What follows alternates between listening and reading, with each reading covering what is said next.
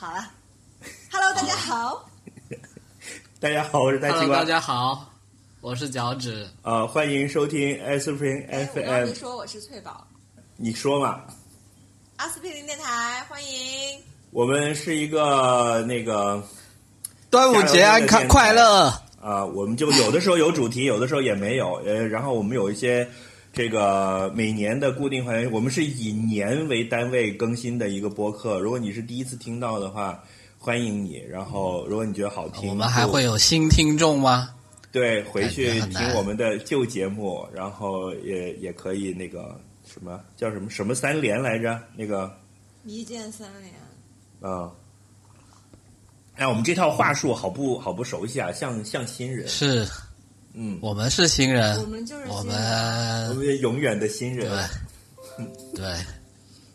哎，有翠宝，Windows 刚刚你是不是说元征元征在偷听你讲话？是不是？是的。我 Bill 我 Gates 在偷听你讲话吧？刚才听到的是 Windows 的声音，你刚才是说谁偷听你讲话来着？Zoom 偷听我讲话对啊，他老板叫元征啊，你继续说。啊？是吗？不是。刚刚 Google 的。最最近的一个体验就是开 Zoom 会的时候就点上静音，就很安全嘛。作为一个社畜的修养，就是一定要 triple check 你的嗯会议有没有开静音。嗯，然后结果呢？就可以吧唧吧唧吃东西。是，但因为开会的时候，其实通常确实是不会讲话的嘛，在电脑面前。就嗯我最近发现，就是我在电脑面前讲话、接电话、跟别人讲话呢，Zoom 就忽然跳出一个提醒。最近我真的被吓吓到了三次，就他突然跳出个提醒，我就以为我在讲话被别人听见了，结果是他跳出提醒说你现在在静音，你要不要开你的话筒？嗯，我就很害怕，因为我就觉得虽然别人没有听到我讲话，但是 Zoom 一直在听我讲话。嗯对，啊，就是你那个麦并没有物理上的被关掉，它是就是嗯你只是在软件上不把你这段声音发出去了，所以你就是，那我感觉你这个有时差哎，就是你知道关于各种什么开电话会议没穿裤子出丑了这种事情，都是去年这个时候的段子了。对呀、不是啊对呀、这完全就是本台的精神。崔老师就代表了加拿大的艺台这个人最近刚刚才又裸体开了一次会，你们没看新闻吗？对，我没看到第二次你你你你开了那个会是吗？我没有在那个会上面。是谁？现在太可怕了，我忘了，就是加拿大的一个议员，就是他去年的时候就是没穿裤子开了一次会，然后今年又是这样。所以为什么我们要讲这个？观众朋友，如果你们觉得这个梗很无聊，不要怪我，这是我们的制作人大西瓜要求我在节目上讲的。没有，本台就是专门讲老梗的，所以是时候来说一说入门，是吧？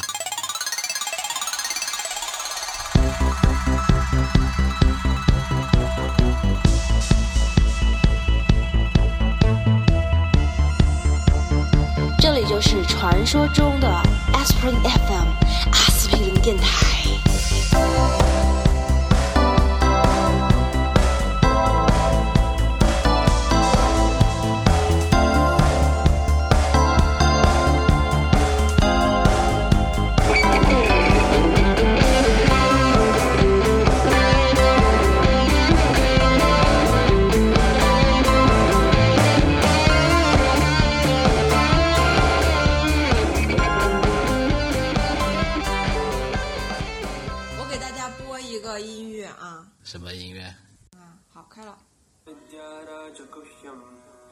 पवित्रमिदमुत्तमं प्रत्यक्षावगमं धर्म्यं सुसुखं कर्तुमव्ययम् अश् 好啦，就是一句，这是这啥是一个梵梵语这是一个梵语歌曲，对吗就？我一听就感觉到类我今似思念天梵吗？我感觉到我今天晚上必须得点个咖喱吃。翠宝，你真的上脑了哎，我觉得。你们这真是太 肤浅了，哎呀，我真是羞于作为我的我的那个、啊我的印度西瓜，你真的太肤浅了。羞于与你们两个。是啊，没有，我没有，我没有提咖喱，好不好？这首歌这不是这个，我刚刚播的这一句，它是那个《博家梵歌》里面的一个诗篇。博家梵歌就印度教最重要的、最重要的一个经典之一。然后呢，它整个内容是黑天在战场上像一个呃，就是叫什么。我忘了啊，具体我也不是很懂啊，就是像一个要退却的一个王，向他布施，就是向他揭示自己的身份，因为他黑天是那个神嘛，然后他是那个人人的马夫，然后那个人就在战场上退却了，他就在向借此在这个背景之下向那个人跟那个人讲解一些道理，这样最后那个人就冲上去打仗了，就是这样的一个诗篇。然后呢，刚刚我播的这一段呢，就跟我们今天主题有关。天啊，我们就是节目因为我而变得丰富了起来。我播的这一段呢，就跟我们的主题相关。它讲的是知，就是知识之王，就是知识是教育之王。然后呢，他这个神会向这个人揭示，呃，这其中最重要的秘密，就是最纯洁的知识，以及这个知识如何去实现这个知识。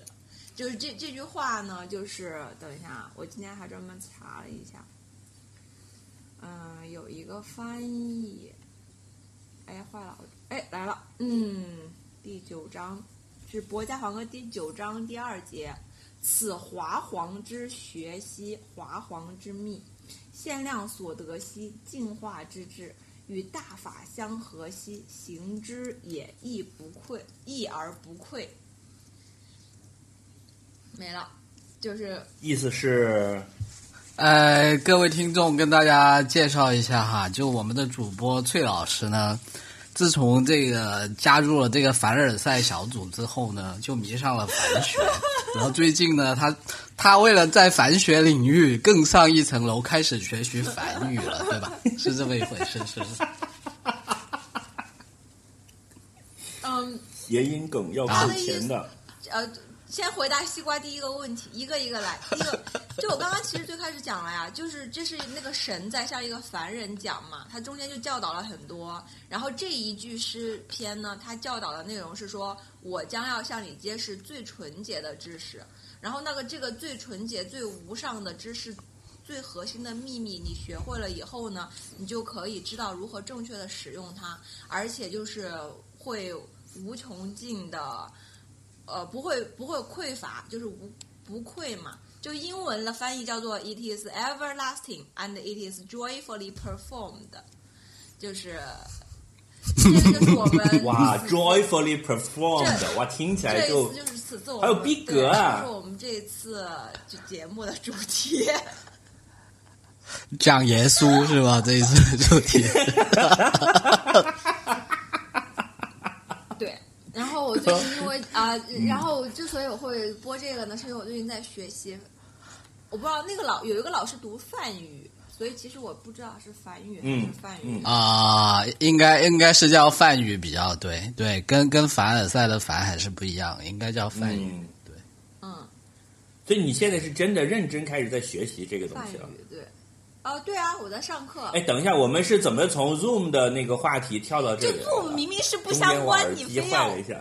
Zoom 明明不相关，你非哦要让对啊，就是翠宝发现我们说了一个大家不感兴趣的话题，所以他赶紧力挽狂澜。是，对，哦，哎，你刚才播的那个歌，你是直接用手机放出来，然后我们能听到，所以那个收音是收到的，对吧？啊，是的，是的，是的，我但是我可以把那个后期的时候我会把你那个可以 key 上，对，后期可以剪进去我我再把它剪进去。嗯然后以后你知道前两天不是开了苹果那个 WWDC 了吗？嗯，就是 iOS 十五会有一个 Share Play 的功能，以后我们就可以不用这样了。以后就我可以发一首歌，我们三个人在 iOS 上是可以共享听这个歌的，嗯，没听懂是什么意思。就等于就是可以一起听歌。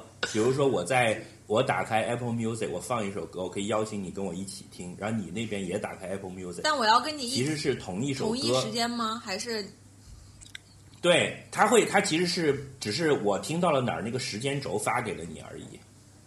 这样我们就可以一起听歌了，而甚至在我们现在在开会的时候都可以。哦？这样就不用说你用外放的方法来去放那个歌了。然后他连一起看片都可以。像我觉得这是一个很很适合就是呃像我们这样好朋友但是不在一起的一个功能。哦，比如说，我们可以同时打开 Netflix 的一个电视剧，我们三个人同时放，然后我们就可以一边聊天一边一起看这个片，还可以吐槽啊什么的。哦，嗯，那我觉得还是需要弹幕，Netflix 少了弹幕是个遗是憾。，我觉得对，但它那个苹果的那个 Air 呃叫 Share Play 的功能，其实是可以相当于我们有个私有弹幕，就是我们自己的那个啊 iMessage 那个 group 可以打在那个屏幕上这个。我们段子群已经五年了。啊我们段子群最开始就是我们最经典的活动就是春晚吐槽嘛，一起啊，对。所以其实但因为春晚你是没有时间轴的问题的嘛，是大家中央电视台的统一的时间，你就去看。这个是比如说我们要一起看一个剧，我们还要数三二一，一起打开爱奇艺，然后那个呃网速还有个快慢。它现在等于苹果在 iOS 在系统这个级别搞了一个 Share Play 的功能，实际上就是把三个 Apple ID 的用户，你正在播放某个播放类 App 里的那个时间轴，会给你有一个同步。好 sad 呀，就这样你就会发现，嗯，对吧？就通通过这个功能，你就发现你没有几个有趣的朋友。就还不如大家 开着一边看电视一边开着 Zoom 是吗？就是你朋，就是因为我觉得实时吐槽的问题就在于你需要一个很厉害的朋友。对，就是要那种临场就能马上讲出很好笑的笑话的人。然后就这发现这个功能没有用，然后就偷偷在家一边哭一边看，比以前更难过。可以看一个好哭的片，不用看搞笑的片。所以你是怎么样想起来要学梵梵语的呢？呃，就你的那个路径是怎么样的？我先跟大家如何走到这个田？心路历程。讲一下，就是豆瓣的那个变现能力来了，就是本人鄙人在二零二一年至今，我觉得我通过豆瓣已经花出去了将近一万块钱了，超过一万块钱了。通过二零怪怪不得豆瓣要倒闭了是吧？我在豆瓣这个上报这个了一那课课叫什么？我在豆瓣上报了一个画画的课程，然后嗯即将要报另外一个线上画画的课程。这两个老师都是在豆瓣上的，然后他们也是主要以豆瓣为招生平台。然后第三个梵语课也是在豆瓣上看到的，然后我也是交了这个的钱，然后再上了。这就是在豆瓣上已经报了三个课外班儿，然后在豆小铺，好像我们嗯之前已经安利过豆小铺了。豆小铺发的每一期对，豆团购小铺确实不我。都想买，然后我刚刚买了一个八百块钱、七百九十九的电风扇，刚刚下单今天。然后之前还买了什么蒸烫机，七百九十九听起来好贵啊！嗯但你们具体看嘛，它有介绍。然后呢，还买过熨烫机，还给我爸妈买过暖气，就是电暖气，然后都好都是在豆小铺上买的。当然还有很多吃的就不谈了。所以我在豆瓣上今年真的花了很多钱。然后就再讲回梵语，就是我在豆瓣上看到了，然后那个人就宣传的很厉害很厉害，我就报班了，然后就上了三堂课了，现在。每周一堂课，然后会有很多作业和要记的东西，所以刚刚发的那个就是我在看的一些，在学习一些 reading materials，然后就搜到的内容，觉得还蛮好玩的。嗯。但你哎翠宝我问你敢看的就是豆瓣的这个盈利能力是有一些其实并不是豆瓣这个平台的吧？豆小铺我知道，你就但是比如说你在一个小组里面有个老师说可以来招生，然后你就跟他上课，其实跟豆瓣并没有关系的，对不对？对啊，我的意思不是豆瓣，是豆瓣的一，其实都是它的，它是平台了都是它的盈利就就能力嘛，就就像你去天猫买东西一样了如果你在别的平或者台，你去淘宝买东西一样买，就这个信息在别的平台我可能就会忽略，但在豆瓣平台我就会愿意付费这样。嗯，就是豆瓣其实还是有挺大的盈利的空间，哎它没有充分的发挥出来的。啊，在这里呼吁阿阿北赶紧把翠宝请过去当你们的 VP 吧，然后好好的把那个潜能抒发一下。ROI 可以充分的舒展。我只是一个爱花爱花钱的热心用户。但你代表着千千万万的，花钱的千千万万的中年妇女，对啊，就是朝阳区 这是中国的消潮流小姐。妹的那个代表啊，就是你一个你身后还有一千万个你啊，所以你现在花的每一个钱都要乘以一千万。你想想看，你今年花的一万，一千万个一万是多少？我那天给你们推荐的，就是豆瓣应有的市值我那天给你。们推荐的印度数数学怎么样？那个叫什么来着？我都忘了名字。印度数学，我只学过阿拉伯数字，没有学过印度不看我给你。们发的啊，叫 两个人低下了，惭愧的低下了头。我看了，我打开看了大概几分钟，然后那天我正好好困哦，然后我就先把它 mark 起来了，然后就睡了。那个视频一共只有在三分我的橱窗里钟，，我看一下。那个视频一共 mark 了就等于学习了。那个视频只一共只有三分钟。对啊，我推荐我们所有的听众都去看费陀数学，就是三分钟就可以学会。哇塞，立刻能够算出来九十八乘以一百零一等于多少，就是瞬间让你可以算出来。哇塞，嗯嗯。嗯嗯，我有计算器，我也可以瞬间算出来。我有卡西欧，我有黑 Siri，九十八乘一百零一等于多少？哎，这样不对的啊！我那个是崔老师，我给你保证，我一会儿那个我们关了麦我就去看，我连饭都不吃，好，可以吗？哎，翠宝，翠宝，你听过阿杰古这个专辑吗？嗯，听过啊。里面的六字真言就是梵哦，梵语，对对对有很多啦，是吗？有就那个什么妈咪妈妈哄吗？那个是梵语写的佛经，就就是是这样子的，就是它是世界上最古老的语言，现在已经没有人在说这个话了嘛。它跟现在印度语的关系有点像文言文跟现代中文，但差的会更远一点，嗯，因为没有人知道它真实读音了，因为有些字是没有的嘛，音像像拉丁文和意大利语这啊、样。是对对对，是这样的感觉。但它的特点是，第一个就是它有很多很很多经典都是在这个语言里面写成的，那包括了当年唐三藏取的经，也是梵语的嘛。啊，九阴白骨爪哦，不是但那个你呃，你你要想一个问题，就是为什么佛经看起来也都很陌生？因为它都是音译，嗯，所以对，啊，那为什么都是音译呢？因为它要把它翻成我们能理解的，就是有点难。那原因是因为它有点像电脑编程，就南哎无阿弥陀佛，其实就音译，对不对？那那不是像什么梵刹刹那，现在我们知道什么意思了。然后这些东西，阿特曼就是很多这种东西，你是没法翻译，它背后有一些含义嘛。它为什么呢？原因是因为梵梵语它整个系统有点像编程，就是它被很多语言学家称之为最完美的语言。因为比如说中文就有和英文就有很多不规则的地方，它其实是一个经验的积累。但梵语好似乎是在一开始的时候就被一个人他固定了一个编程的程程序，所以它没有那种 irregular 的东西。就是你懂的话，你一看你就能懂。然后它都是哦从词根然后去变化的，然后它的一个词可以有几万种变化，甚至是十几万种变化。它它包括是不是可以这么理解？就是说，它的那个语法的规则的设计，从一开始就特别的完美，是的所以就很复杂。但是它就可以 cover 几乎一切的情况是的。因为我们现在用的语言有很多都是例外的，就是靠呃，缝其实是缝补补，就是加了很多 bug。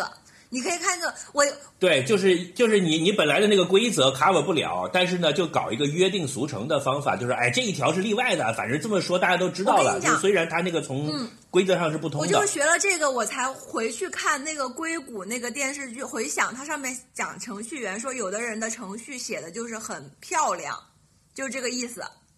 嗯。就是梵语就属于一个很漂亮的语言。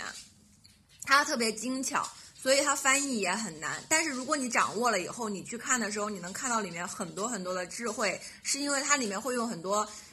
嗯，就是文语言声调上面的双关，然后还有很多这种，就是你就是就是这个语言是很有趣味性的，但是它又很难，它又又很像编程，所以其实基本上就是一套这样的东西。而且你确实也不能讲它，它不是用来交流的，因为它这梵语里面没有那种你吃了吗？就你可以编一个这样的啊，但是没有人这样说，然后听得懂的人很少。你学它的 total 的目的都是用来阅读古代经典，然后去就是只有阅读和书写，没有没有说和听的部分。呃对，然后他听的话。可以用来听歌啊，的是那可以个唱听刚诵，才那首歌对。他，因为他会讲，他会用诗歌嘛。然后还有一个呢，他诗歌的妙处在于什么呢？因为啊，我展开讲讲，因为我觉得很好玩啊。如果你们剪觉得我太啰嗦了，可以回头把它剪掉。但我觉得跟你们两个讲，我觉得很好玩。嗯，是这样的，就比如说，就因为我最近刚刚学了三课啊，学的很浅。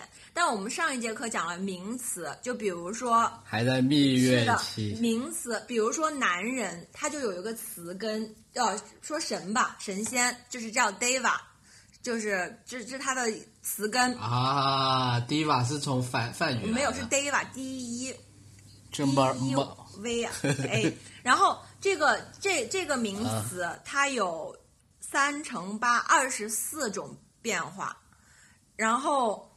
呃名这个名词本身有二二十四种写法，因为它有呃一个，因为英文有一个和两呃一个和多个嘛，就单复数嘛，对吧？梵语里面有一个、两个嗯或多个，是所以它就是有两个。然后呢，它有八种格，就是像英文里面有呃 they 和 them，对吧？如果是你给他，那你就要说给他们，你就要说 them。然后呢，他他们做什么，你就要说 they。然后它的格有八个格，所以就是哪呃神仙就是一个神仙做什么，你向一个神仙祈祷，这里面的神仙这个词都不一样。然后这就是二十四种，一个词一个名词二十四，然后它还要对应时态，然后它还要再对应就是其他的东西，所以它就是有各种各样超级多的千变万化，就是 很好玩？。我突然觉得，为什么为什么说这个学去学了佛经，就是孙悟空跟猪八戒有什么三十六种变化，七十二个变化，就 是其实是学句法，就是学梵语。真的。然后它因因为是这样的，所以你在一个词里面写马吃水果，呃，这马和吃和水果它可以任意排列，因为马的那个格它就是主格，就是你一看就知道这个马在做这个动作。然后水果就是被动的，所以你它怎么变都可以。那它原本的就是普通的书写的话是是用名词名词加上动词，就跟日语也是这样嘛，就是名词名词最后是动词。然后呃，然后但是因因为它，但是因为它可以调动顺序，所以诗歌里面就会有更多的可能性。比如说中国的古代的，比如说唐诗宋词，你很多就是不能够调调调换位置嘛，因为你调换位置，你的意思就变了。但因为梵语可以调换位置，所以它的那个变，它就是会讲究更多的节奏感，因为它有长短音嘛。所以这个就是我觉得我们这期的标题就可以说，那个为什么 rap 唱 rapper 需要去学一下梵语，因为就是梵语诗句里面他们就是特别特别的讲究这种节奏。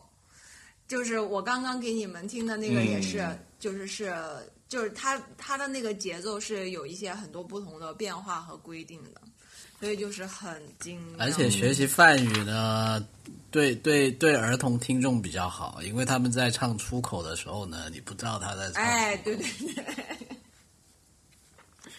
所以我就觉得很。嗯但你刚才放的那段，我觉得确实听起来是，就是它的那个呃旋律是要好一点。你像，你看我们有的时候去庙里，你听大家就是用就是念佛经，感觉就调子是比较平的，虽然也都是在去唱诵这个古典的经文里面的内容，是的，但好像没有那么悦耳。呃，那个可能是因为我放的那个是有一些就是那种印度风情的背景音乐吧。是加了咖制作人吗？，你看人家的制作人，嗯所以我就觉得清汤腩和咖喱牛腩的区别。啊。挺好烦。他声音，我而且不是我学这个，因为教因为教教梵语的老师是这样，还哦还有一个，因为之前也试图学学过很多别的语言嘛，啊，包括我们最常用的经验学英文，它更多的是就是 conversational，、就是以及你去听啊，就是嗯。日常生活的嘛。但因为梵语它嗯。我通过学梵语呢，就接接触到了更多的另外一种人群，因为我刚刚已经解释过了，所以这个语言它不是一个需要你，它当然也需要大量记忆，但是它不需要你记很多单词，就是这个学习更多是在学那个规则，然后这样它的意思你学懂是什么意思呢？其实就有一点像当年就是鲁迅他们学什么俄语那种感觉是一样的，他也是更多是为了阅读一些经典作品，他并不是要去跟俄国人对话嘛。而且他也那时候也没有那么多影视录音作品嘛，所以他们学习主要是学习怎么去能够查字典以及那个语法规则。所以你把这个学完以后，你给我一篇嗯完全陌生的东西，我可以去查，通过查字典，给我一天的时间，我可以把它翻译过来。所以其实嗯你是从一种语语言学家的角度去学习这个语言，然后就让我我现在其实还没有习惯，我就还是不是很习惯。这也为什么我去找这种其他的。其实现在我看不懂啊，就刚刚我播的那个我也听不懂，我也看不懂，因为我还没有学到那里。我现在连一句话都看不懂，因为那个语法很难。毕竟才学了三天，那个语法很难。但我能体会你那种快乐，就是说像打开了一个新的世界，然后呢，你就撕开了一个口子，你就进去了。进去了之后，你发现你这个方法也不一样那个机械你还没有完全能操作好，但是你大概已经知道了这个是油门，这个是方向盘，你就可以开着那个车就开始逛了。现在还没有，我们就是我这个整个课程其实就是让你能够开着车去逛，但是现在等于是嗯，但是从一开始你就发现，哦，这个车原来它很简单明了，它不像以前那些东西要学很久才能动。它的好处是，你可以一点点皮毛就先开始动起来，就是它的就是可操作性比较强，嗯。所以你就已经开始感受这个乐趣了。呃，这个是你不然后他只在驾校看着别人开车，你刚刚形容的这他觉得很不是大西瓜，就憧憬着自己你刚刚形容的这个嗯。整个过程是，就是是一种语言学习的方法，就是你刚刚我我刚刚描述这个也是一样的，你只学习语法和就是结构和它的一些原理，你也可以用来学中文、英文，就是这些。这这这是一种方法，但是以前我们接触的方法嗯都是要不是先开车，而是坐在车上，别人开着你，但是你要记住很多新东西，就是你要从别人开着你要你要从就是 What's your name，别人开着你，这不太对。不是别别人载着你，就但是你要就是就是跟母语学习的过程是一样的嘛。你学母语的过程就是不停的嗯背，你要听，然后你要去讲，然后你可能背一千个单要词。积累词汇量对，但那个是一个母语的学习过程，以及我们日常接触到的英语学习过程。但是我的意思是说，很多语言学家、他们学十种语言，他其实就是，他就完全不会学妈妈怎么说，爸爸怎么说，苹果怎么说。对他不记对对对这个他他是就掌握核心规则是，。他就只记那个语法的过程，然后这样的话，他就是很简单。我的意思是说，我一直以来习惯和知道的只有前一种方法，我从来没有想过你可以用后一种方法，这以及说我自己真的可以用后一种方法去学。这个过程是很对我来说有点难，因为就是我觉得学了半天，好像还就是门都没有入。你让我用梵语说一个你好再见，我都不会那种感觉。但是其实很多语言学家就是在这样学，所以就很有意思。嗯，会用梵？语点菜我我感觉，感觉明年你就是这个亚洲的丹布了，对吧？就会什么？就是那丹布就是写达写达达尔文芬奇密码的那达个，芬奇密码，对，不是达尔文，嗯，然后可以写一个印度教的那个众神的八卦，然后把它放到现在的北京的背景来。哦，你们上豆瓣可以搜一个摩诃婆罗多，是二零一三年的印度电视剧，我把这个发给你们。嗯，B 站上面有有二百六十多集，然后评分是九点一分，what？发给你们。就是相当于新拍的《封神榜》吧，哎这么个意思。是的，是的，啊，有，点像《封神榜 》，据说是很好看的，我已经种草了，我准备去看了。我 我觉得今天不吃一碗咖喱，就是吃一碗咖喱已经在所难免。你好烦，讨厌。我刚吃了，已经我已经吃过了啊。我觉得好厉害啊！我的天呀，就是哇哦！嗯，就是被印度古文明的美丽智慧所征服了。而且我进入这个领域以后，就经常看到学古埃及语、拉丁语的各种广小广告，就是这种课，这种课因为很小众，那些老师都很算法，算法推给你，也没有，因为我还加了这嗯。些人嘛，就是这些老师，这种小众语言老师其实也是挺苦的，就他们也都是自己真的热爱，然后讲起来的时候真的是，今天那个老师讲那个梵语的诗歌，我看前面特别就是丧，他今天心情感觉很一般，在那很丧的讲各种动词的变位。然后后来就问了一个问题，以后他就开始讲自己感兴趣的内容，哇塞，人都发光了，我就觉得哦好棒啊！这个摩诃婆罗多呀，我已经不是第一次跟他打照面了。我上一次知道这个东西的时候呢，是我第一次去柬埔寨。当时我不是为了去柬埔寨那个，就是哭吗？对去吴哥的时候，然后当时就说吴哥呢，因为有很多那些壁画上的啊故事，其实都是印度的神话。然后呢，就是是印度之教的神前我做攻话略的时候，对，就是建议要呃要先知道一下大概的故事，要不然你看见那些就是鬼打架，你都不知道他画的是啥，对吧？就像我，你到中国来看一个寺庙，你至少要认识关公，至少认识观音菩萨这些吧。然后呢，当时我就做了一点点的功课，就是说这个摩诃婆多、婆罗多和摩罗衍那 这两个是印度教的两大神话的经典。对，就这两个，你就大概我就看了那种一晚上能翻完的简单版本的故事。嗯然后就很，其实中国的很多神话故事也都从那里面来。对，比如哈鲁曼就是《西游记》的对孙悟空就是哈鲁曼。对，猴王哈努曼其实就是孙悟空的这故事的原型。我那个时候的感觉就是说，我们经常讲说日本什么东西都是从中国来的，但其实呢，中国从印度那里学了很多东西，但我们自己不不太觉得。不是不觉得，是因为太古了，就印度人自己都忘了，对他自己也没有那个传承。他现在是一个 ancient language，没有人说。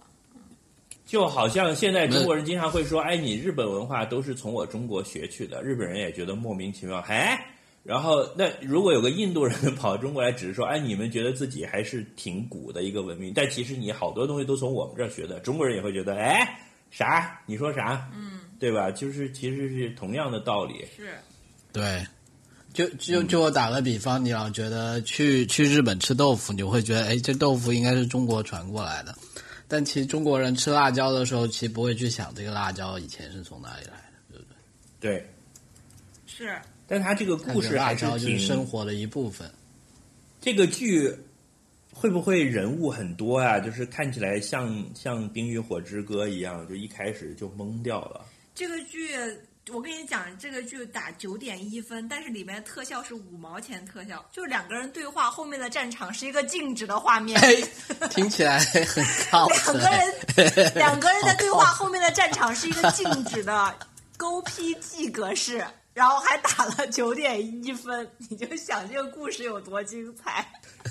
一集只有二十分钟，然后一共有两百六十七集。妈耶！B 站就有，而且据说弹幕也很棒，所以我真的我因为我其实是今天在 B 站上面搜这个就是樊家茄呃 什么樊家呃博家梵歌的时候，在 B 站上就是我刚刚播的那一段嘛，然后它有一个关联，就是博家梵歌是这个摩诃婆罗多中间的一个部分，然后就关联到这个电视剧，然后我就有点想知道这个是不是梵语，当然肯定不是啊，因为它是讲的是印讲话嘛，是印地语嘛。然后我就搜到了这个，然后就探按图索骥的找到了这个电视剧，就准备入坑啦。好了，大西瓜，我们今天要聊什么？我们今天要聊的，我们要聊看完这个达芬奇密码之后，决定去逛罗浮宫的人，是吧？哎，对，差不多就是这个意思。对，就是这个意思。其实对印度的兴趣也不是一天两天了，我一直在想说找一个切入口，就是呃，类似刚才讲的，看完了《达芬奇密码》就去逛了卢浮宫，然后你就对基督教的传统就有一些了了解，就是。kind of 有一种你找到了一根藤，然后就开始顺着这根藤去摸各种瓜的一个方法。是我其实就是对于印度的整个兴趣早就在了，但是就是一直还在摸索，想要找到一根藤。那你今天就抛了一根很好的藤给我。嗯，对，可很可惜，就是现在在疫情期间。说实话，如果去年不是疫情，我可能就真的就跑去印度，然后花个六个月甚至更长的时间，好好的把它撸一遍。嗯，因为就是旅游的话，印度对我来讲是一个太大的 subject。嗯，就你想它的地方文化的差异，整个历史，我都一直还没有下嘴呢。嗯，我我的 B 站里面跟那个印度有关的，可能就是那些空耳视频吧，就那些什么噔噔噔啵啵啵那些歌。东北玩泥巴，虽然东北不大。啊，对对对，就是那个东北玩泥巴那个特别牛逼。我在东北玩泥巴。什么鬼呀？什么鬼呀？B 站上有一个印度博主把这个歌给他们印度人听，他们都会唱。就这是一个在印度家喻户晓的歌，他们都会边唱边跳，还会跳。脚趾，你竟然不知道这个吗？就像魔，就像我们的茉莉花一样，是吧？应该还更流行一点吧，像我们的左手右手一个慢动作吧，可能。左手右手，脚趾，给你看一下这个，你就知道了。我每次看这个就有一种，就是不知道为什么很开心，然后就感觉到了古老的召唤，嗯，就快乐老家，嗯，这就是我的快乐老家这首歌。好的。为什么我那么爱吃咖喱？我觉得一定是有道理的。嗯，对，说不定我 DNA 深处的印度灵魂在召唤我。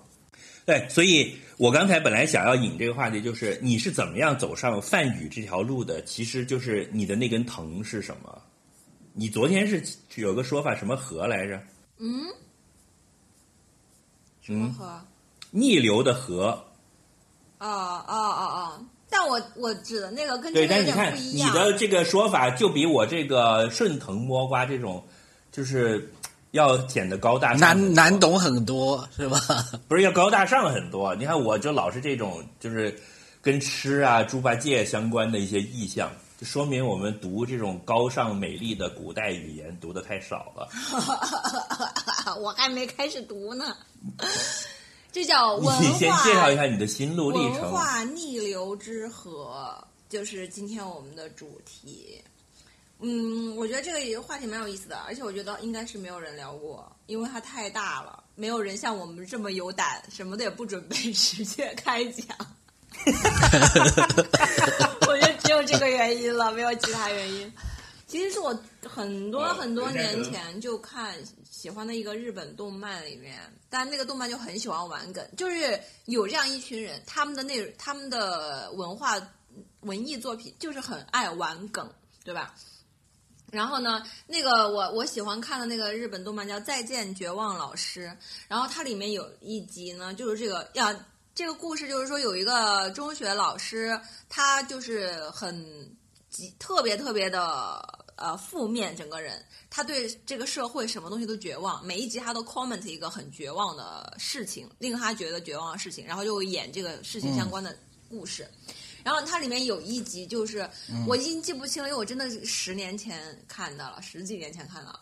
就但里面大概有一集就是说，他对这个社会绝望了，因为有很多年轻人现在看着某某动画片，呃呃，欣赏着某某音乐，结果他们就是看到的只是四道贩子的内容，就是这个人可能借鉴了，呃，比如说这个画画手他可能借鉴了梵高的一些画画绘画风格，或者这个电影你很 enjoy 的一个情节，其实是来自于呃六十年代的某个意大利电影，就是会。他就会说对这个世界的年轻人绝望了，然后他就会讲很多很多，当然他因为日本动画片嘛，他就讲很多日本当代的，就是电影啊、电视、动画、啊、绘画呀、音乐这些里面的很多很多借鉴别人的地方，然后他就去讲这个事情。当时我就觉得很有意思。那以我自己的体会呢，最直接的就是因为我很喜欢周杰伦，所以我才会去认真的听肖邦的音乐，就是。嗯，现在已经嗯。说出来不会觉得以此为耻了，但我觉得这个是一个很有趣的现象，而且我觉得对于年轻人来说，不知道我们听众里面有没有还有没有年轻人，但对于年轻，有有有有有。有，但对于年轻人来说，你在接触整个我们的听众都是年轻人，哦好好好天啊，好贴心。但在你在接触这些，就是你一个欣赏者的角度去接触很多很多的文化作品的时候，你的心路历程一定是这样的：就是你听到一个东西很喜欢，然后你哎发现里面有一些其他的东西再去听。其实我觉得跟顺藤摸瓜，跟我想聊的跟顺藤摸瓜稍微不一样的点在于是，嗯。顺藤摸瓜更多的是学习者去主动的去找很多线索，但逆流的河有点像创作者在自己的作品里面去放入一些元素，它是呃在致敬也好，是在剽窃也好，是在利应用也好。就比如说像肖邦的歌，很多流行音乐，呃，很多流行音乐都会用肖邦的曲去做一些 hook 或者是做一些编曲，就是这些东西的话，你。嗯，就怎么说呢？就说一个现在的一个文艺作品，它一定是站在很多文化作品的肩膀之上的。那有的人会把它显现出来，就是你能够看到很多，然后甚至有人所谓的玩梗，就是他会讲得更明确，去跟观众有一个玩的这种互动感。然后还有一些呢，就包括什么电影里面的彩蛋嘛，就是现在大家也很喜欢说的。我觉得这个就是很嗯嗯，很很明确的一个我想讨论的。还有一些作品呢，就会更加的独立一些。我随便举例啊，但是很多很多，就比如说《狗十三》这种电影，它其实就是，嗯你就觉得它是一个很独立的作品，它你就不会从它上面再去顺藤摸瓜了，所谓的。但是你如果去看村上春树的小说，你一定会顺藤摸瓜去吃意大利面。对对 对，村上春树是是特别喜欢搞这些东西的嗯一个人。就是你看完他的一本小说，你就会知道他介绍你的一张唱片或者一个作家或者一种意面的吃法。是是，所以我就觉得，嗯，这个话题很大很大，所以所以我们就闲聊的话，应该也能够最早的 KOL，所以我们闲聊的话，实践最早的啊，influencer，、是是这种感觉。就他以他的品味在给你推荐一些东西。其实说难听一点，像郭敬明的，虽然我没看过啊，但大家给的一些片段，郭敬明的小说不也是吗？就是说他拎着爱马仕的包包去什么汤臣一品的什么什么地方，就是这些都是一些我觉得是一些 reference，所以我觉得很有趣。嗯，那我们一直都是这么干的呀，因为哦，而且我最就是近，从我最近，我最近最近的一个新大发现，举手，就是《K 歌之王》的前奏，你们知道是什么歌的前奏吗？K 歌之王的前奏是张宇的《用心良苦》的前奏，前奏一模一样。间奏是张信哲的《爱如潮水》，尾声是辛晓琪的《领悟》。啊啊！我居然听了，哎，所以就很配合这首歌，我现在才知道这件事，都没听出来。我觉得好有趣啊！而且很合理，因为它本来就是一个各种 K 歌拼盘的。是的。为什么我会觉得说到库布里克去了？是因为陈老师有另外一首歌是库布里克。是的，他有一首歌叫《二零零一漫游》。嘟哦嘟嘟嘟嘟，这首这个这个这个曲也是在很多里面都被借鉴的。是。那那翠宝怎么样？我我们要先举例吗？还是说我们要进入理论探讨的阶啊，段？我们就瞎说啊，我都准备啊，你好准备了。好了？那你我就话筒交给你不是，们。我觉得你那个什么，那个绝望老师讲的简直太对了呀！虽然我从来没有听说过这个什么我的绝望老师这个这个作品，但是啊确实有一段时间你一定要看，因为这个就就是一个老年人对于年轻人的吐槽，就是吐槽向动漫。但我觉得我是被他吐槽的那一部分啊，就是你知道，我所有的这种流行文化的给养，都是像他讲的二手、三手甚至四手的。比如说，你看啊，我们我从小对这个，比如说我对古希腊还有星座这一套的知识，全部来自于《圣斗士星矢》。啊，没有看《圣斗士星矢》之前，没有人知道什么十二宫、什么雅典娜这些东西的，对不对？对，雅典娜，我现在说起来，我还是想到《圣斗士星矢》。对呀、然后呃，星座是怎么回事？这个呃，这些神庙，他们这个什么波塞冬啊，什么之类的这些玩意儿，他们互相是怎么个关系？什么阿波罗、波塞冬的，它这个它是一种非常低级的挪用，它一点都没有用它里的东西，就完全只是借了它的一个名字和它一个形象，但是就显得酷多了，是就比你说十二生肖去去去打玉皇大帝，感觉要洋气。就就比七个葫芦娃就是 好玩多了，是吧？七个葫芦娃你都是葫芦，你只有七种颜色，对吧？那那以他这个为代表的有一大，堆的，这是中国最早的骄傲动画片，是吧？我你这么一我感觉我说，们七种颜色我们这期节目的名字直接叫“文艺复兴”，就是说当年古典经典多牛逼。那那他同时期的日本动漫简直多不胜数，有一大堆，好吗？就是呃，《圣斗士星矢》之后，你像呃那个什么《东京巴比伦》，你看过吗？啊，我看过。就是我所有几乎这些对古典文化的了解都是这么来的，都是在这种三手四手非常就是在文化学者的角度看来非常低劣、非常粗糙的，完全没有 get 到精髓、瞎鸡巴乱用的这种东西来的。但是它却在我们这些无知的少年心目中就点了一盏灯啊，或者叫留下了一根藤。那我后来去看这些东西的时候，我就哎，这不是雅典娜吗？哎呀，啊，这老熟人了天马，对啊，这老熟人嘿嘿嘿嘿，就是这长得跟动画片里面不太一样啊，这年纪大了。非常的不一样。那就像你看到猴王哈努曼的壁画的时候，我心里也在想着孙悟空的事情，就他也拿根棍儿。啊，啊，他也脾气很大，什么之类的。我觉得就是那个什么，我的绝望老师这种批评，我觉得是有道理，但是我是不接受的。我而且我完全不站在他老年人批评年轻人这边，我完全站在被他批评的年轻人这边。要知道，我甚至对中国的功夫片的爱好都是从《龙珠》那里来的。嗯就是鸟山明在画《龙珠》的时候，你想想看，《龙珠》的最前面那一段，它是一个非常中国山水的世界，就是有个功夫小子，然后去去闯天下的感觉。那是因为那个时候他们日本的这帮人非常的迷恋香港拍的一一堆功夫片，所以他们在那里面有很多致敬，就像什么成龙啊什么的，都是打醉拳之这一这一套的东西。是但是我并没有看过邵氏的电影，我小时候，我反而是在《龙珠》的连环画里知道了这个东西，我又返回来，我才知道哦，原来他们是在哈我的东西。所以这个怎么讲呢？就是说，哈你的东西，你会打功夫吗？对，但是以流行文化来说，我觉得这么搞来搞去其实是好的，就是互相瞎鸡巴挪用，就是甚至都不对，那个用法完全是错的。就像《Kill Bill》里面致敬了很多中国功夫片的那种，你你要去挑毛病，你说什么？呃，这前两天我还看见在在即刻还在哪儿看到一个帖子，就说，都二零二几年了，还在讨论日本刀能不能上飞机，有劲吗？啊，能上吗？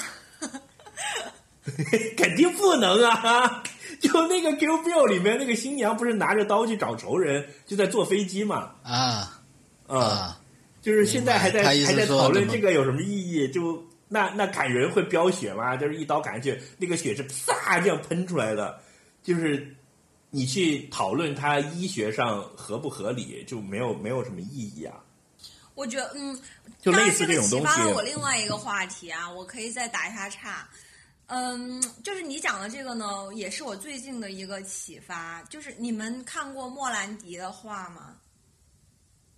嗯哼，就是，嗯什么？我得搜一下什么是莫兰迪。呃，就这里要打出那个李安的表情包，就是我不懂，但是我大受震撼。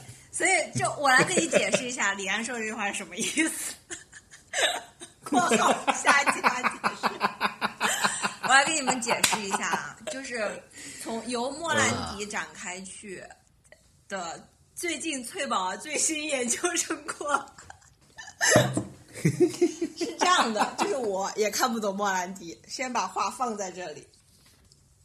呃，但是你觉得大受震对撼？，然后我就找了一个人，我找了一个画画的艺术家，我跟他仔仔细细的问了一下，就是我的画画老师，我说，嗯，就是我很认真的、真诚的发问，因为我觉得通常如果你跟一个人不是很熟的时候，这个话题就很容易到一个杠的地步，而且你得到不到得到不了什么真实有用的信息。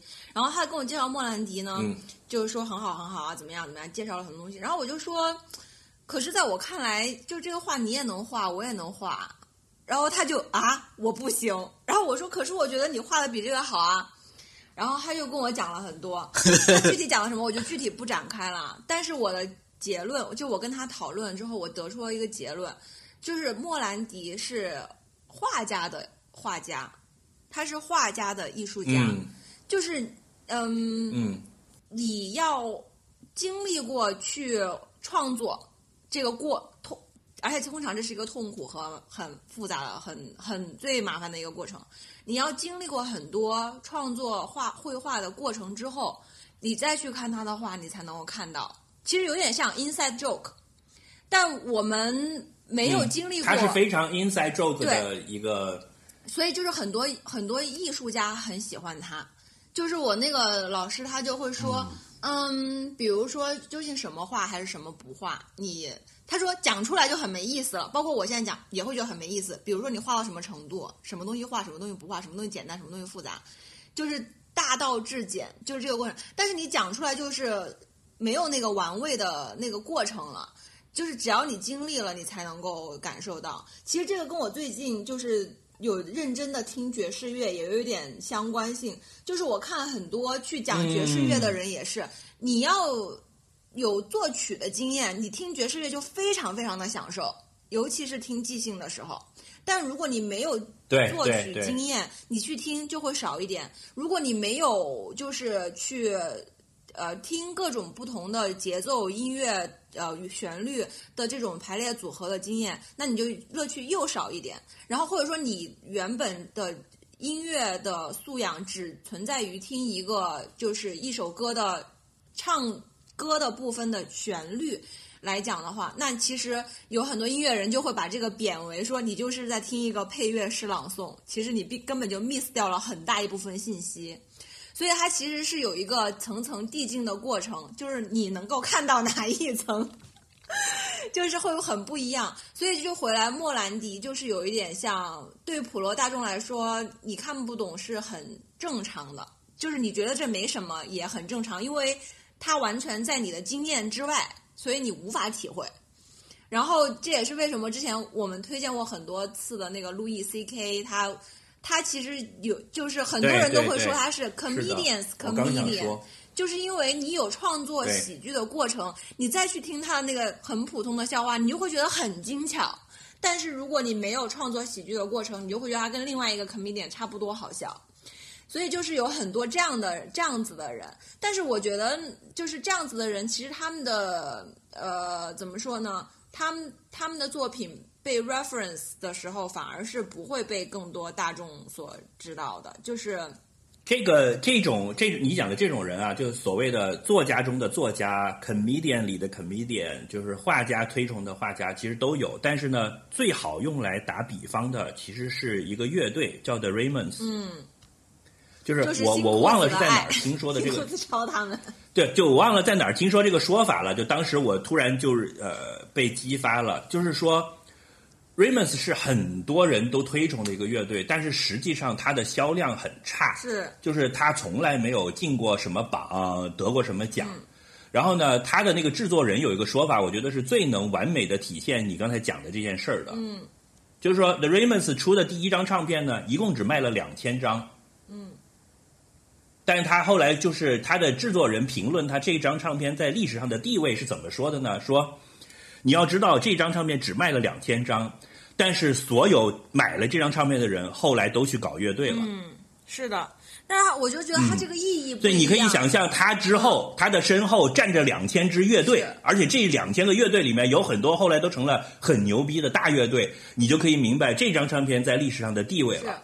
所以你你反过来你想，就是说，因为唱片这个可以用销量和影响的人去去去讲，就是路易 C K 他牛逼的地方，就假设他没有现在这么红，但他还是很很受推崇的原因，可能是有很多喜欢他的人自己都去，就是经过他的启发，可能就开了窍，然后就都去做 comedian 了，他就变成了一个宗师级的人物，就可能他自己并没有赚很多钱，或者或者怎么样。所以我就觉得现在对于很多文艺作品的讨论，就比如说这个日本刀要不要带上飞机，以及砍人喷不喷血，我觉得它是有必要的。就是并不是说现在还在讨论这个，而是说这这个话题究竟是谁该讨论它，就是对谁来说它无关，对谁来对谁来说它有关。那其实包括在评论很多东西的时候，其实我们经常忘记了，就是网上有很多小学生也在上网，就是嗯，每个人看他的角度和看他的东西不一样吧。然后也有可能很多他没有经验，但是他就是 get 到了那个艺术家的点。那有一些有经验的人，他要讨论的可能就是关于那个经验的话题，而不是欣赏这个作品本身的话题。我我觉得这个这个可能涉及到一个很大很大的、很深又很大，可能会我们会被人喷说我们没有资格就这个话题发言的一个话题，就是 关于艺术史的。我们对我们所有的话题有哪确实个资格？哪个是比较有资格的？滑雪吗？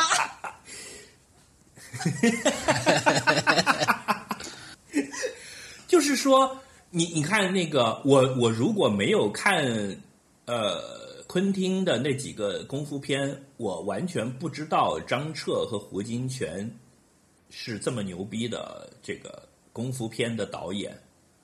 因为我在我之前傻看电影的时候，我顶多看过成龙、李连杰，就徐克拍的那些，但我是不知道前面六七十年代已经有一帮宗师在上面了。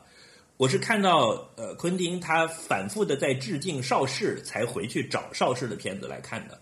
但假如我没有看过昆汀那些之前，我就直接看了邵氏的那些电影，就像比如说我小时候自己在电视上看到的，可能中央六重放一下，我就觉得这什么呀，这打的一点都不不厉害，都是那种就特效也很差，对吧？然后剧情也很古老。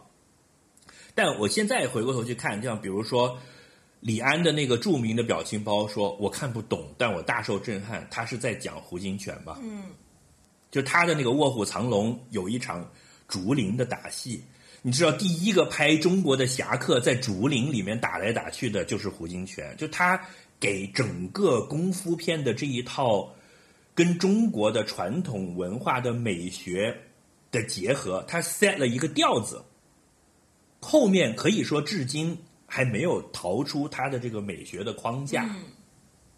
对，呃，就是这种空灵的，他就是然后人站在那里带一个斗笠，对他就是那个肩膀。当然，你现在再去看他拍的那个竹林的打斗，你可能觉得说这个镜头运镜也不也也不够凌厉，这个呃对呃剪辑也不特技只有五毛但钱是他是把这个东西给对 set 出来的那个人。对，所以我觉得你说的是对的，就是说我欣赏我现在的，就是后之前的那个东西，它也最多也就是一个肩膀，但是我现在看到你，我会觉得很熟悉，会跟你说一声谢谢，但也就这样了。但是你如果过分强调艺术史的这个源流、这个师承关系，就是呃，去画一张图，把谁跟谁这么画一个树形结构全部画出来的话呢，年轻人看到又会觉得很头痛，就说你们这帮老逼他妈的，他天天在这里逼逼，就是啊行，就你们牛逼，你不要讲说我就是横空出世，年轻的艺术家就会这么讲的，他可能到了一定的水水平之后。才会说哦，原来这个东西很早以前早就有人讲过。你像我最开始刚看看电影或者看书、听一些音乐的时候，我就觉得说，我不要管你们那些什么老逼，不要跟我强调什么经典，你都过时了，你们已经死了。嗯，现在是我们年轻人的天下，然后我们就是横空出世的，我就是石头里蹦出来的猴子，我没有爹没有妈。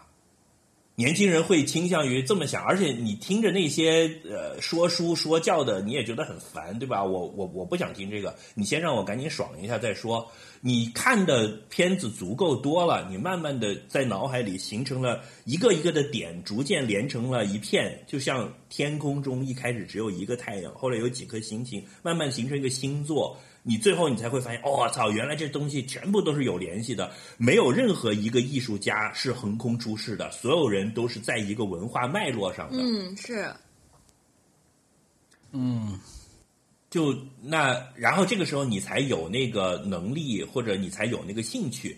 就你的兴趣和能力是相辅相成的。到了这个时候，你像我四张多了，我我看过的电影、听过的专辑加起来都是以千计了。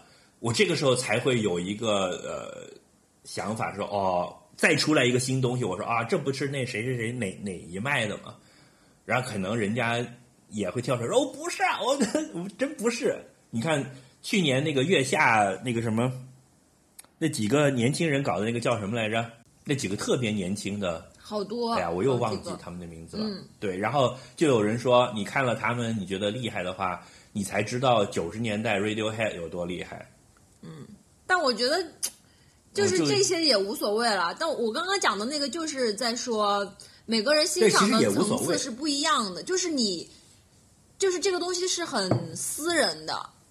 因为怎么说呢？因为你也不是创作者你也不是靠这个在赚钱。就是所有我们现在在谈论的角度，都只是在一个欣赏者，就是这个玩具你怎么玩。有的人买了把枪，但是他在家丢着玩儿，对吧？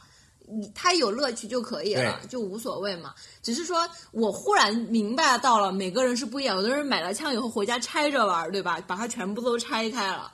有的人就是打枪玩儿，就是它的这个玩法是很不一样的。那这个其实也说明很多作品，它有的就是更简单，更有的东西是看起来简单，但是又有复杂的玩法。所以就是还是会有有深和浅，但是这个都没有什么，只要你玩的开心就可以了。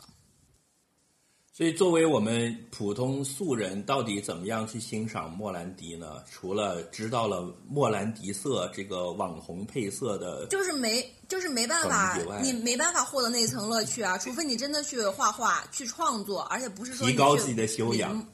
我觉得就就就他不适合你，他他他的目标受众并不是你了，就只能对，我觉得，而且我是就我想象叫做中提高修养，因为提高是一个，因为你没有一个人可以在全方位提高，就是设定了高下？比如说你是一个呃软件工程师，然后你可以看到一些跟你工作内容相关的，你觉得可立可的很聪明的东西，你可以去欣赏雷军写的代码有多么的美。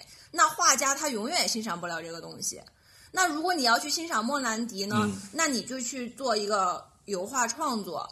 你做十幅，嗯以后做二十幅以后，你做十年一百幅以后，你去再看莫兰迪的时候，你就会有不同的体验。这个也不不叫所谓的提高修养就可以怎么样，这个真的就是一个很私人化的，根据你自己的经验，你可以欣赏到什么程度那种感觉吧。我觉得是这样子。就就想象中，想象中脚趾打开了一个一百五十兆大的 Excel，对，他可以看到说，哇塞，这个编的真牛，对吧？一边摸着下巴在微笑，然后跟这个 跟另一个人进行了神游交通，他们互相之间惺惺相惜。哥们儿假账做的不错啊，是吧？脚趾，你会有这种情况吗？没有没有，其实其实这个东西是这样子的，就就如果按你的逻辑来讲的，在软件的世界里，Excel 其实就是最最大众化的东西啊，你不会就如果你要形容一个人逼格高，你不会说他对着 Excel 怎么样怎么样，就对着 Excel 怎么样怎么样，就是类似于你说，呃，我不知道嘞，对着 Justin Bieber 的 MV 流口水，对吧？大大概是这么一个比喻吧。所以你在侮辱我，所以我没有回答你。脚趾回归经典，他应该是拿着账簿，那个啊打着算盘，然后说这个哎，我觉得你这个比喻很是吗？好啊。对，就就是有一天在逛博物馆的时候看到了算嗯盘，是吧？然后就说：“哎呀，这才是经典真的吗？就就就我觉得就是这样子，没有没有我 get 到算盘吗？没有没有，我我只是我我只是在我只是在打一个比方啊，就就是你怎么就说你怎么去看这个问题嘛？就是你刚刚说的那个在那个叫什么绝绝望的什么，就就对绝望的老师，那你不觉得他你你从另外一个角度去，那他不其其实就在做这样的事情？就是 说，他说现在的年轻人对吧？你们只会用做账，你们只会用金蝶软件去做账对吧？你们都没有用过账簿跟算盘是吧？我能不能这么去说了？你不这么一说，就显得好像很哎，就就另外又是反过来了，是对吧？的是的，但但但是其实其实这个东西就就我觉得同意翠宝的看法了，就就这个没有什么价价值判断了。每个时代的人，你你特别是说，我觉得是一个很中性的东西，就是呃，我觉得又要把它放到这个消费主义这个 大环境里面来讲到我，们经典的批判环节，就是。也不是批判，就是我现在的有一个感，就是我我我补充，就是补充你们说的哈，跟你们说的都不矛盾。就我觉得，就就你知道，现在每天我晚上七点钟到十点，就是我现在的感觉，就就是就是有太多的东西你是看不完的，就是现在每一个流媒体平台每天都有都有无数的新剧推出来，然后那种感觉就供应是过剩的，就就就是到了，就是这种变化呢，就是让我想到了，就我自己亲身的变化，就是说，在我们小的时候呢，其实吃的穿的东西都是很有限的。就就是说，譬如说，对吧？你去买鞋子，你去买衣服，其实没有太多选择。譬如鞋就是什么回力鞋那几种，然后还有什么解放军鞋，然后吃的呢，其实也就是我妈做的那些东西嘛。但是你到了某一个年代，你就会忽然发现，这个全全个整个街道那么多馆子，还有那么多菜系，然后除了那么多菜系，还有什么国外的菜，就是所有的这些东西都极大丰富了，对吧？然后呢，衣服也是这样子。然后到了这几年，就是说，你像我们以前看一个文艺作品，你是真的就是说，其实没有太多可以选的，但是实际上就是那些可能都是一些经过时间考验的经典。但是到了现在呢，就很不一样，就是说，其实你作为一个消费者，你的义务呢，就是说你怎么办？就是说你你不能每天去想说我要吃我妈妈做的那个什么麻婆豆腐一模一样的我才吃，不是的。就现在整个社会的环境，你走出去就是肯德基，就是麦当劳，就是重庆小面，就在你家楼下。真的就是你你每天这么走过去，你难道你不去吃这些东西？你你是有罪哎，我想，我想，就是我我想觉得现在举一个例子就是这样子因为我没有，我没有在节目里批判过，就是最近的，就是悬疑电视剧的剧本杀化，我真的是很生气，因为我就最近看了最火的那个《东城梦魇》，就是凯特莱温斯特演的那个 Mayor of East Town，那个在豆瓣九分，嗯然后还有之前的呃日本电电视剧《轮到你了》，也是那种当时刚出来的时候高分九点几，吓死人。还有韩国电视剧《顶楼》，还有韩国电视剧《逆转命运》的什么三百六十五天什么之类的，就这些都是当时刚出来，然后高分，就是都是都不是肯德基、麦当劳，我觉得就都是德克士。我就吃了这么多德克士以后，我最近真的很生气，我真的很生气。就是所有的这种高刚出的高分电视剧我都避免了，但是我也发现了这些所有快餐里面我喜欢的，那就是《Why Woman Q》叫什么女人，Why Woman Q 啊，致致命女人命女人。我我也能够感到它浓浓的套路，但是是我喜欢的调味料的味道，就是这个鸡精我很喜欢，所以我就是很开心的吃。好了，你可以继续讲。然后，然后就说，呃，肯德基、麦当劳，你楼下有很多肯德基、麦当劳小面，你去吃那是你的义务。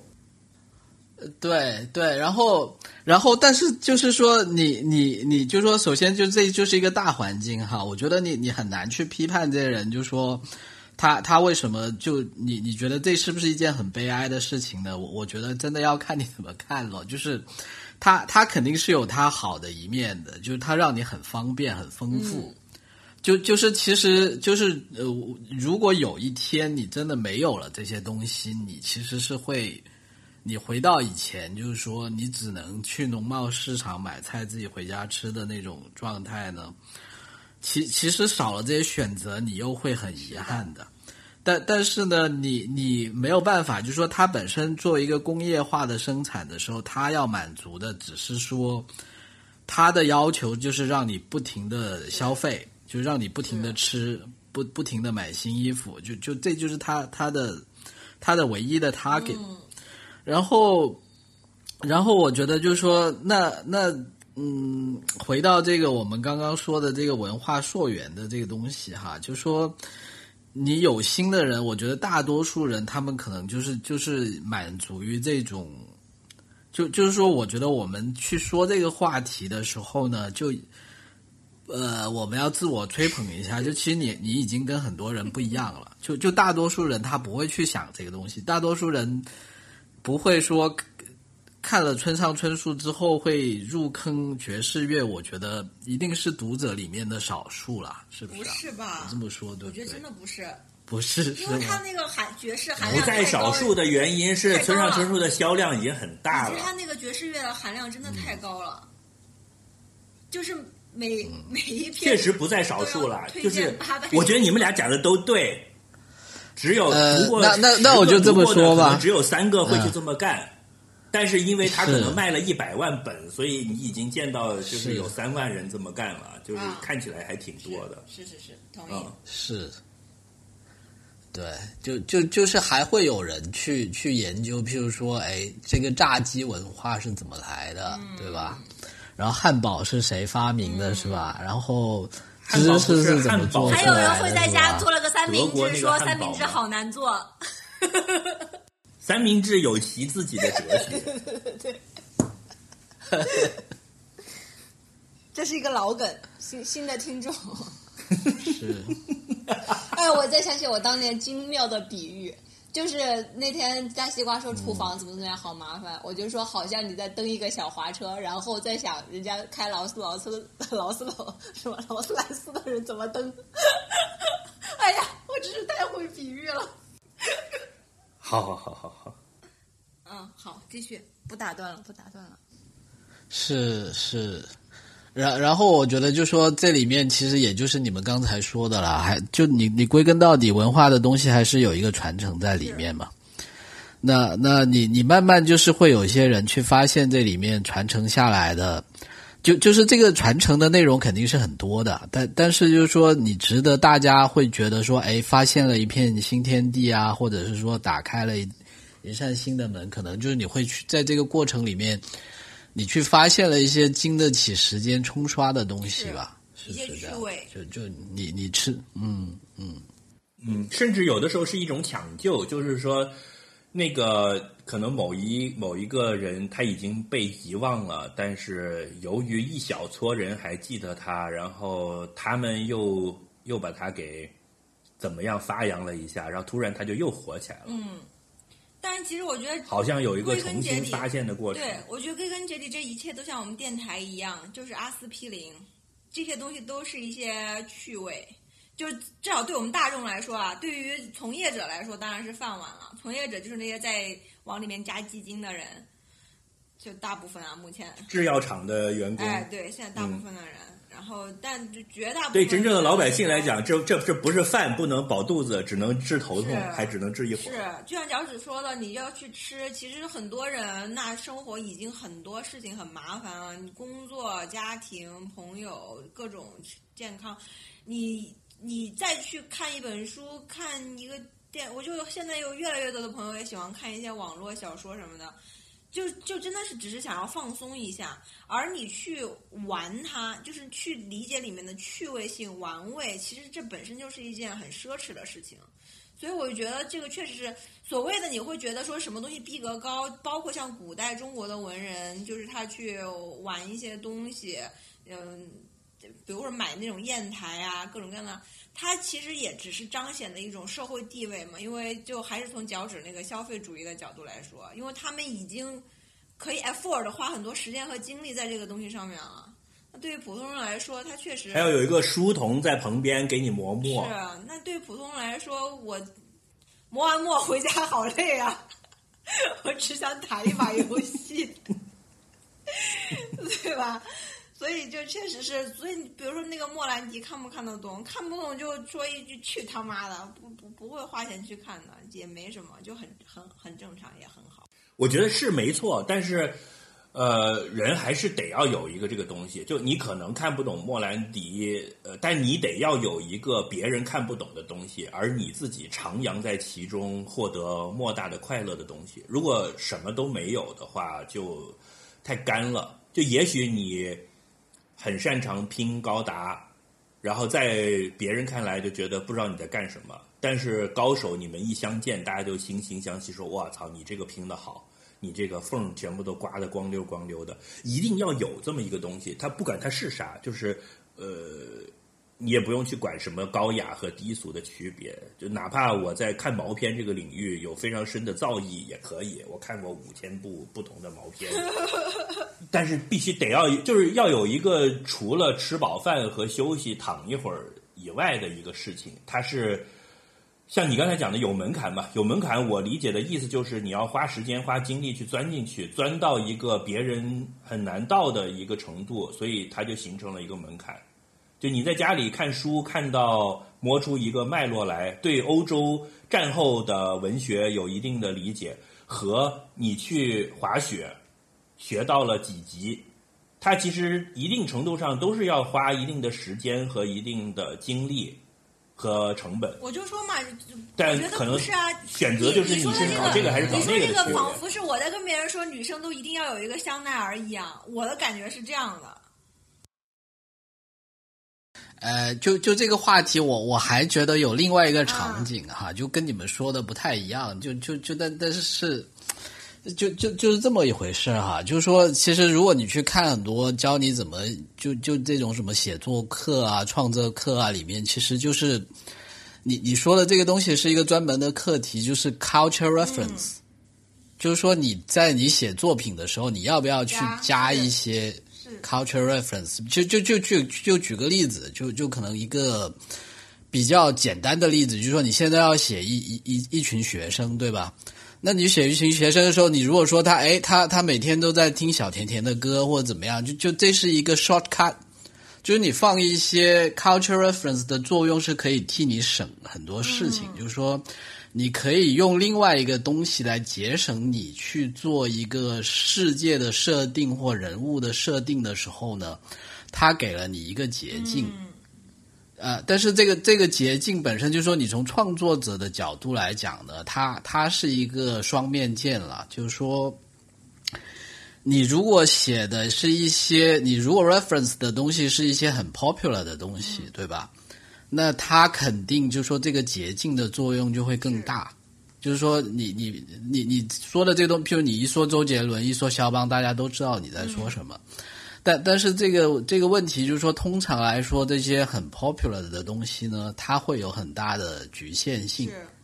就就譬如说你，你在在一个小说里面一直说周杰伦，说周杰伦，你可能在在这十年大家一看就知道，但是五十年后，大家再看需要有人考证就标注才行了。对，哎，这个周杰伦是谁呢？这就就就这这是从创作者的角度去看这个 culture reference 的东西，就是说你要不要用。所以如果其实我从创作者的角度，他是有很多东西要去考虑的嗯创作的。时候，我就不要写海底捞火锅，但我可以写辣椒炒肉，因为从我的角度，辣椒炒肉应该会再流传三百年，但是海底捞火锅不一定，是这样吗？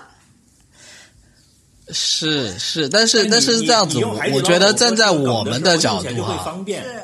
因为海底捞这个里是。面包含了很多东西，就包含了无数个我们听过的关于海底捞的笑话，啊关于它的服务啊什么这些东西，就集合在甚至就对我们来说，甚至包括了它的价格啊什么的，对吧？就就你说一个人他今天他他高你每周，对对对，你你大概就已经很是一个很很简单的方法，让你很快速的把你要设定的一个东西给出来。但但是我觉得，就说站在嗯我们自己很好笑，但是我们红不了的原因，就我们太多 inside joke 了。啊，我以为我们是播客播客的播客，不是吗？这不是我们的定位吗？哎，说的好，我们是播客界的莫兰迪，是吧？我们真的哎呀我们我认识搞播客是是的，是哎啊，。这个这个真的，所有搞播客的人都喜欢听我们，但是别人就不爱听，这怎么办？对，然后然后这是上半段哈，这是上半段啊，就这是从莫兰迪语的 Raymond，对，是 是是，然后然后我再接着往下说啊，但是站在我们你从一个读者的角度呢，可能又是另外一回事了。嗯，就就说。就就我们其实刚才一直在讨论的，就是说站站站在我读者的角度看到这个东西的时候呢，很可能它是一个捷径，但是很可能它不一定是一个捷径，但是它对你来说是一个新的东西。就就就是我举个例子，就就就呃呃，就你们看，就有一本书是在看这些电影经常被引用的，就那你看那个乌迪艾伦的《赛末点》里面，不是就那个男主角就一直在看《罪与罚》而而且我记得这本书是在很多犯罪小说里面都提到的。然后可能站在作者的角度，他只是希望用这个东西去去表达一个，或者就是说，对他来说可能是一个捷径。譬如说像那个《肖申克的救赎》，他在监狱里面去放一个什么费加罗的婚礼，你你马上就 get 到，就就比他自己去写一首新的曲子会方便很多。但是可能对，但是这个时间久了之后，对于我们这些观众来说，很可能就是说你压根就没有看过《罪与罚》，你不知道那本书是什么东西，你也没没听过莫扎特，对吧？你也不懂。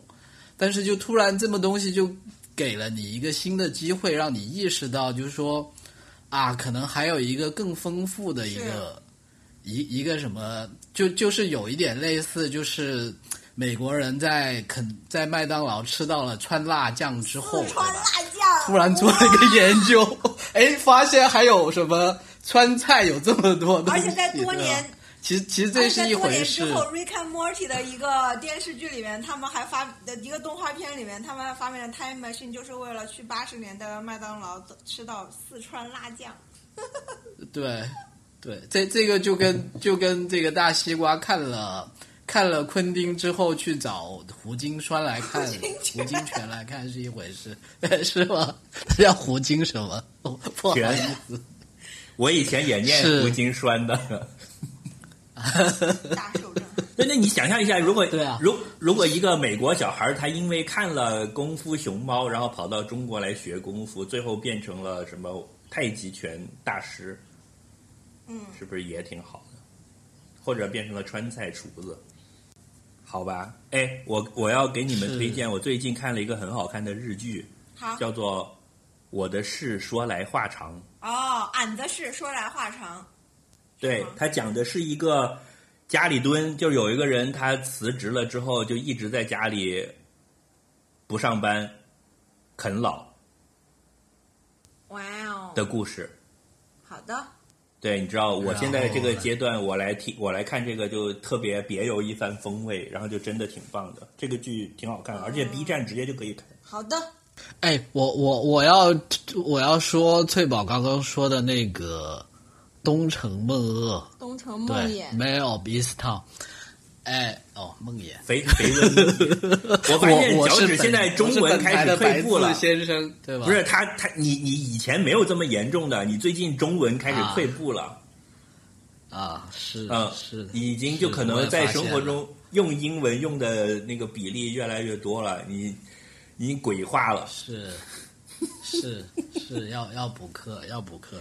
没有翠宝，我我觉得这部片我还是挺喜欢的，就我看法跟你不太一样。嗯就就就就我我是这么看的，就说这部片它的它的核心并不是在那个破案本身了。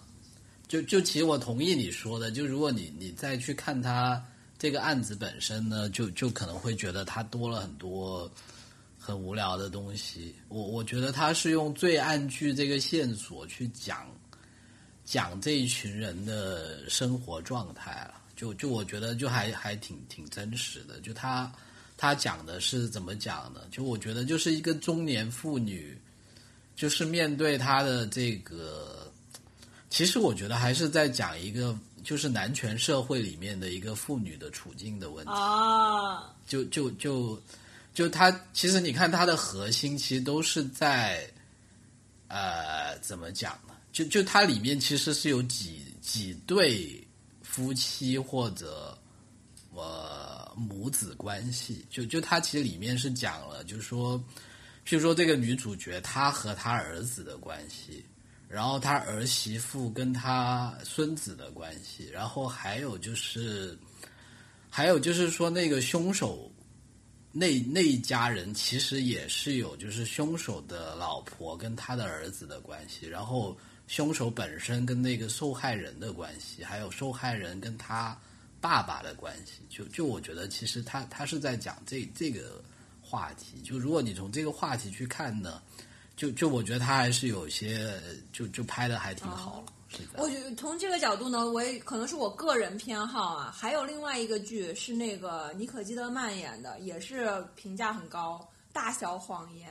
大小谎言吗？对我也是个完全哦看不懂，就是我给的分很低。我我完全没看。我觉得从刚刚脚趾讲的东城梦魇的这个角度呢，就是我觉得是跟《大小谎言》也类似的，就是也是有一个，他们就是更是也是围绕一个罪案，然后去讲。我看看啊，我评价的是两颗星，这是啥家长里短啊？服了，浪费时间。就是那个大小谎言，就是《东城梦魇》，我看的，当然我是从最早的那个，就他说悬疑嘛，悬疑的角度去评价，我觉得就很一般。但是从故事，你刚刚讲那个角度呢，可能是我个人就不不太喜欢这种故事情节。对，呃，不同的剧会面对不同的观众了，就可能因为我跟你有代沟。对 我已经要去看婆 什么？等会儿，我要去看科摩摩科婆罗多了。摩科婆罗多，对，我等一下就你关心的都是神神仙打架的事情，你你是那个 DC 那一挂的。啊，对我就不看家长里短，我就有一点不太行。嗯，就不喜欢漫威的这些家长里短。嗯嗯，嗯，但是那个漫威的新剧《Loki》，我看了第一集，觉得真的还挺不错的。哦，真的吗？啊、我就。他们很会很会来，就他每一次，你看他自从 Avenger 结束以后，现在已经三个剧了吧？第一个是《旺达与幻视》嗯第二个是《冬兵与猎鹰》，第三个是 Loki，、然后再加上《曼达洛人》，是吧？嗯就是我觉得迪士尼真的是厉害，就是他在批量制造娱乐产品方面，就是你不要把它当做一个文艺作品，是你把它当做就是一个对一个 candy，对对对，是很好的。这方面他是厉害的，就他有一个新颖的概念，然后他能把这个概念给实施下来，是是是而且是品质很高。呃曼达洛人也是，对他不会说。就你看，他就不会像那个 DC 那个什么导演中间就扔了，然后这个片就不行了，然后又中间又找人来补拍，补拍拍成一坨屎，然后最后隔了好几年又出来一个重重映版本。就是你显然你从一个项目管理控制的角度来看，他这边是运作良好的，他在设定一个项目、出一个项目能及时上，而且就是你不要对它有多么高震撼心灵的期待，就是一个娱乐产品的话非常好。我觉得这个公司就是这个批量生产娱乐的一个好公司，一个文化麦当劳，嗯，牛逼的，嗯，哎，D D C 的那个新剧你看了吗？我觉得还不错，就是那个鹿角男孩，比我想象的好很多。那个我想看，我已经放在我的要看清单里了。那叫什么？The Sweet Boy 还是叫 Sweet 什么 The Sweet Tooth，Sweet Tooth，就就就我觉得这个故事啊，你去看啊，就就我觉得它是这种哎，这个我是我喜欢的。啊、超能力漫画，超能力漫画，我觉得它很很明显是新一代人，就就我有这种感觉，你知道吧？哎就就是说就我觉得它的主题就是它是它的主题是，就他是给像这个那个小女孩叫什么 Greta 对吗？就那个叫什么环保女孩，就就她是是给他们那一代人看的，就就你能看得出它里面很多的价值观，就是说。就它整个，它是一个废，它其实也是一个废土世界，但是它的废土就是说，废土只是你们人类完蛋了，但是地球没有完蛋，就是就是就人类社会是 Mad Max 里面那种废土社会，但是整个地球是绿意盎然，就是动物们就开心的不得了的那种，然后 就就很不一样。所以，嗯，我我觉得你可以看一看，那那还挺不错的，就是就我觉我觉得跟 DC 跟我跟我们伟大的地方就是嗯，他总是在基于呃超级英雄、超能力的这个设定去反思一些东西的。然后那个漫威的东西就还是正的，它还是上一个世代的那种模式，它是奇幻、是冒险的东西，它它没有反思。它它有很多，它真的有很多颠覆性的东西。我觉得，就它虽然也是娱乐，但是你会发现它的世界观里面是有很多，就是让让你觉得是很新的东西，所以我还挺喜欢的。对它意识上比漫威要，就漫威是一个观念上很陈旧的的机构，嗯，就它可能在声光电表现这些方面就是极尽最新技术之能事，但是它里面包着的是一个很陈旧、很古老的内核。就是什么家庭啊、冒险呀、勇敢呀啊，他没有那种反思的，就像现代和后现代的关系一样，就感觉 DC 是个后现代的公司。嗯就是就就前者是那种什么，就是重油重重盐很好吃的是吧？第七那个是什么？就是那种什么没有肉的汉堡料 理了，已经是，很革命，但是你想不想吃呢？你要有点怪想一想，怪的，有点这个意思吧？我们现在已经都所有的文艺作品都来用来比作食物了，是吗？我觉得也挺好的，就立刻能 get 到那个点是什么。哎，没有没有，我觉得看性格。那个翠宝，我跟你说，就你昨天跟我们说这个话题的时候呢，我一直在想这个话题，就我觉得我要举一些例子哈。但但是我其实一直没有办法，就我大概花了很长时间都没有办法进入精神领域。就我想到的都是什么啊？我看了什么？看了零零七之后呢，想去喝什么那个 马提 Martini dry martini 啊，然后看完什么片想去吃炸薯条，就是我都是停留在在口腹之欲这这个层面了。看完了 摩罗 摩罗衍那就想要吃咖你喱，又又来了，来了，要喝奶茶可以吗？要茶了喂！对哎，对，类似咯，类似了，所以所以很正常，就就这是我的个人我个人的问题吧，是吧？不能代表本台。可以的，可以的。我觉得这个比喻非常的恰当，让我们的听众，让我们的播客从播客的播客，同时也有了一些这个大众化的趋势。我怎么越讲越觉得底气不足，觉得太不要脸了。翠翠宝，翠宝觉得可以去 pitch 快餐业来我们这投广告了，是吧？嗯，我们的如果我们的节目比作呃饭的话，我觉得就是那种沙拉，就是就把菜洗了洗就端上来的那种沙拉。有可能在后厨都没洗，只是把土拨下去了。就看看冰箱里面有什么东西，啊对吧？是有什么东西快过期了，就不吃就可惜了，然后就赶紧 啊，对，然后还要号称自己是有机的，就是 direct from farm，烘焙的 direct from farm organic。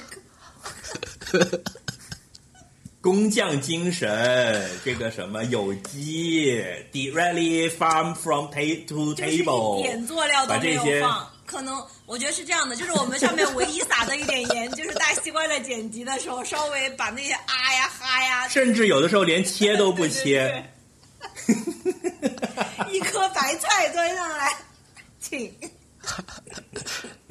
然后端之前觉得不对，就稍微摆了一下，就拿个超大的盘子稍微摆一下，这样对吧？就你们这样公然诋毁我的劳动，你知不知道我剪哎，不是诋毁你啊，我们就就就我的意思就是剪五个小时。就撒盐。对啊，就是说本台的精力，本台的精力主要就在撒盐跟摆盘上面花了很多时间的，你 发现没有？就去烹调过程没有什么时间，调过程。就就就就是就是这种西瓜，就是为了让这盘东西看起来像样子，摆盘摆了五个小时，最后端出来了。其实只是一颗白菜的叶子。盘子里放着一颗整的白菜，是吗？对，就是那个白菜，你可能修剪了五个小时，边边角角吧修剪圆一点，这样。还要称之为沙拉，还要说这是什么高级新吃法？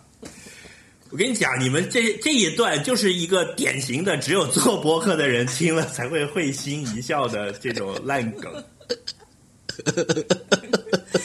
你这样永远也红不了、出不了头的。我们接受命运的安排选题其实我们就做莫兰迪吧挺好的就是那种大厨嘛，在配料，就是哎，这最近冬天了，对吧？大家要吃点羊肉，要吃热的东西，然后呢，要怎么样？要找什么嘉宾？就是每个人的餐厅都有不同的风格。那我们就是 direct from farm organic grow 风格。好吧，那我们今天就先到这儿吧。好的，呃，好呀，好呀，好呀，那这一期我亲自来剪，啊快点剪，快点剪。你你你亲，你上你们一期亲自剪的是哪一期？你快点传文件，我就我快点剪。这两天 now 我正好有空。我 right now 就传。好，我 right now，now 我也 right now 就那传就这样，谢谢大家的收听，啊欢迎你们一键三连，然后记得到那个什么苹果的什么上给我们好评啊，还给我们留言啊，然后可以去微博上转发艾特我们呀，还有欢迎加入我们的豆瓣小组，经常来踩啊。是踩踩。是留一些盐给你来加，对吧？你可你就有盐可以加盐了，这这翠宝这个意思。好，拜拜，好拜拜。拜。那就先这样，拜拜。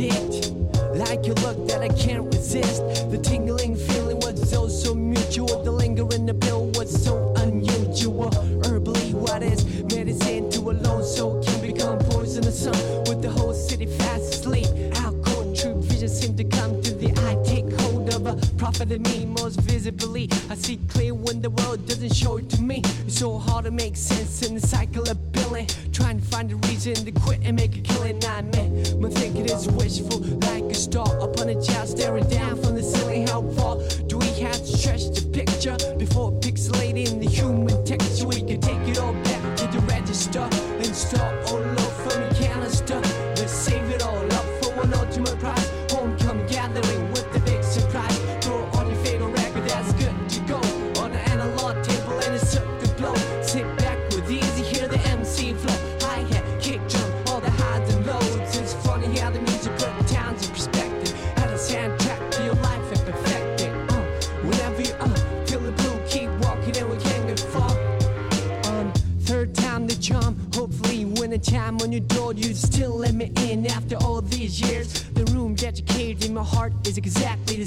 that you left it. I realized that you have moved on. New styles and place like them silent flicks. I'm speechless in this golden occasion. The beautiful expression on the silver